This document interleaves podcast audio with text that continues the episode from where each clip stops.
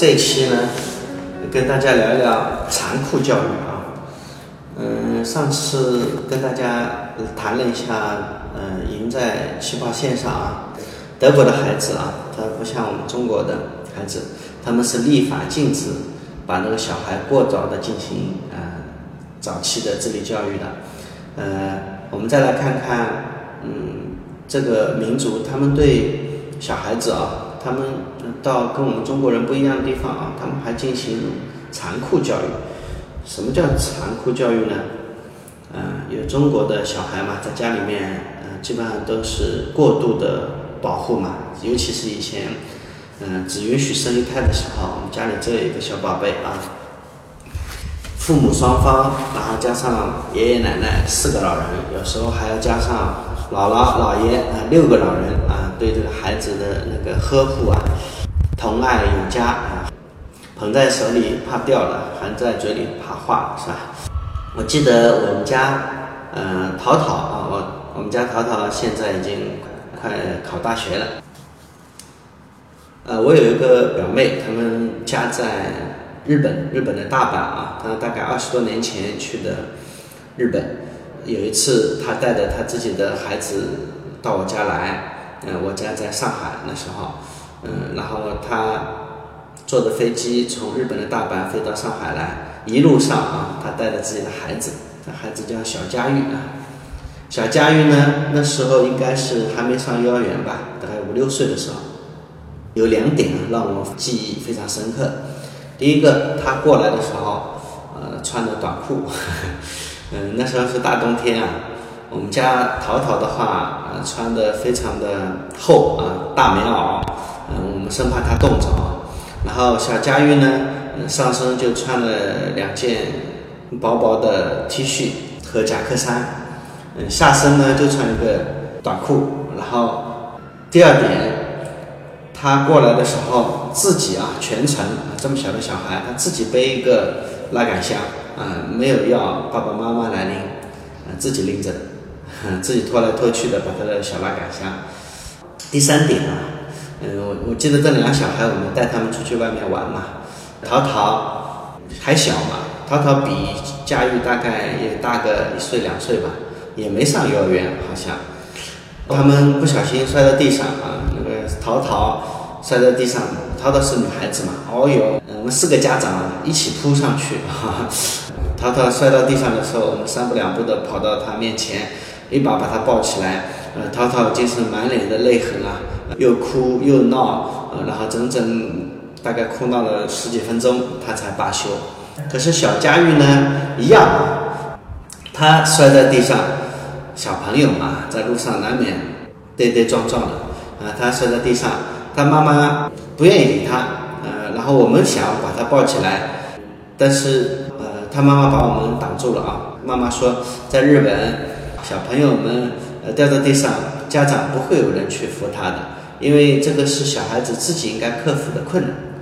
把我们这些家长啊教育了一番，呃，也果然啊，小佳玉掉在地上，他不但没有哭，他摔在地上，他一骨碌就爬起来了，既没有哭闹，也没有说什么，然后继续呃往前走。嗯，所以这个跟我们家淘淘差别实在太大，嗯。我们再说说德国的婴幼儿教育啊，他们流行一种叫做残酷教育。德国人认为啊，孩子长大了，早晚要退出父母啊，自闯一片天地。与其让他们面对挫折，嗯嗯，恐慌无助啊，不如从小就摔摔打打。撞出面对人生的勇气和本领，所以呢，残酷教育啊，在德国的婴幼儿教育中，啊，非常的流行。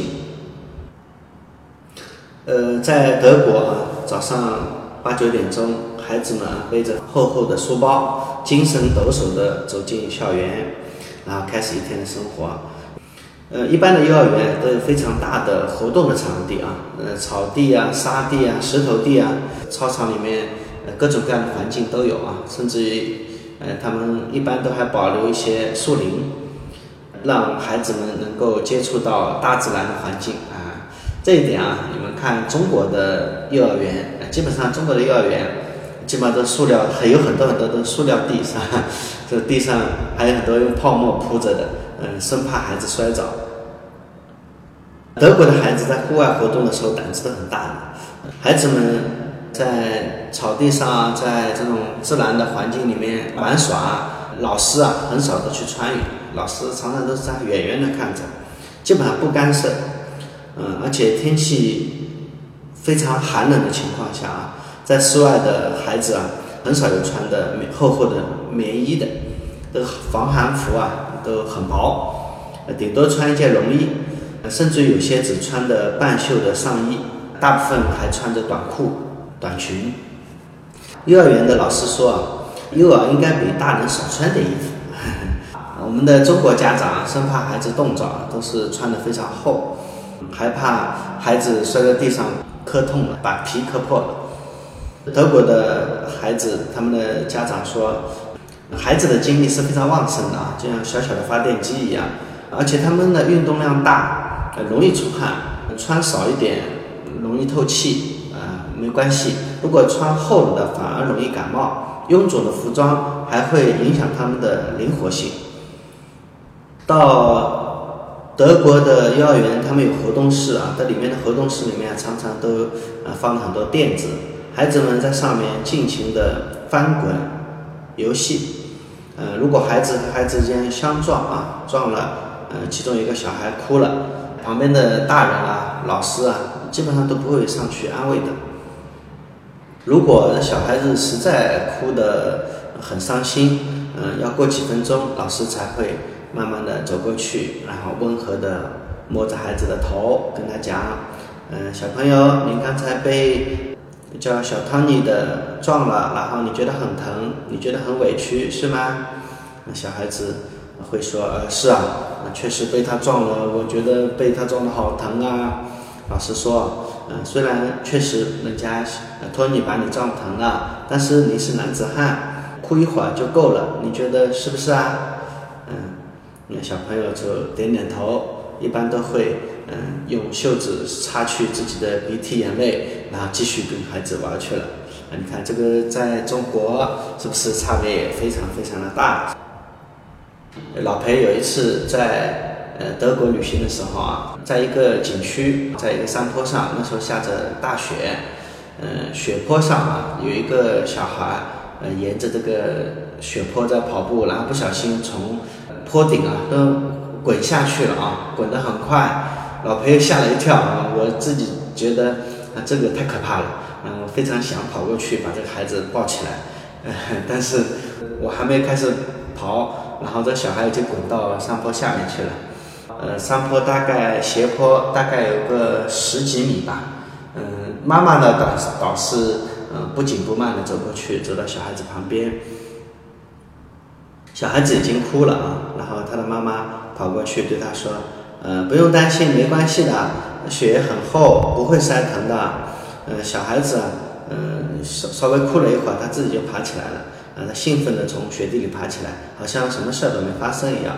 然后继续顺着山坡往上爬。我默默地被这个场景，嗯，被这个妈妈的这种教育方式啊震撼了。在中国，啊，这个小孩从坡顶上滚下去。嗯，家长不及时才管是吧？在德国，爱护儿童、保护儿童的这种权利啊，合法权益啊，都被列入了法律条款。那保护孩子的这个呃法律是非常健全的。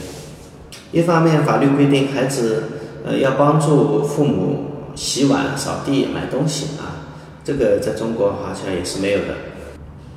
让孩子养成爱劳动的习惯啊，这个中国的家长是不强调的，因为啥？中国的家长认为啊，只要把学习学好了，什么都可以去什么洗碗、扫地啊这种事情，孩子是不用做的。哈哈。呃，还有一方面啊，在德国是严禁父母唠叨、打骂或者不爱子女的。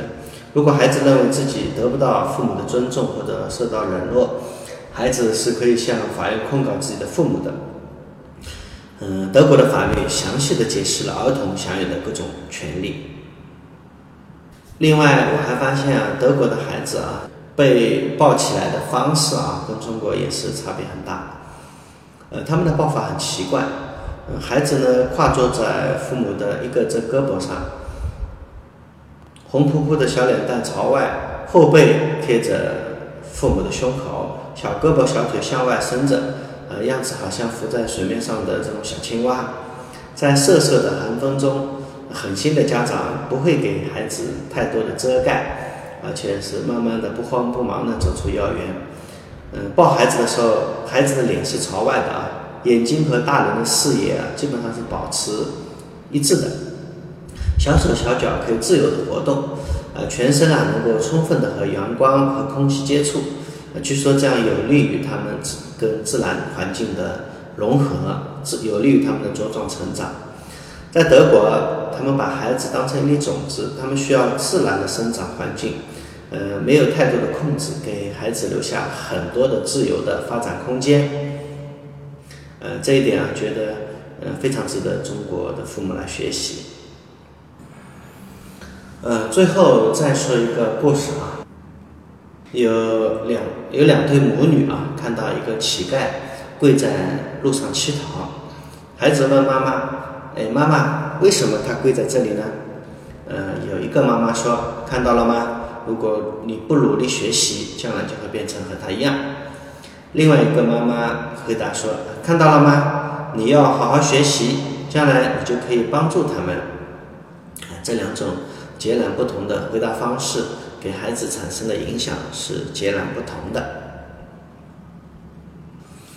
说到教育啊，嗯，我们其实不能够把教育的责任完全丢给老师啊，更多的时候。孩子学习的对象还是父母，啊，父母是怎么样的心态，呃，一定会教育出什么样的孩子，你说是吗？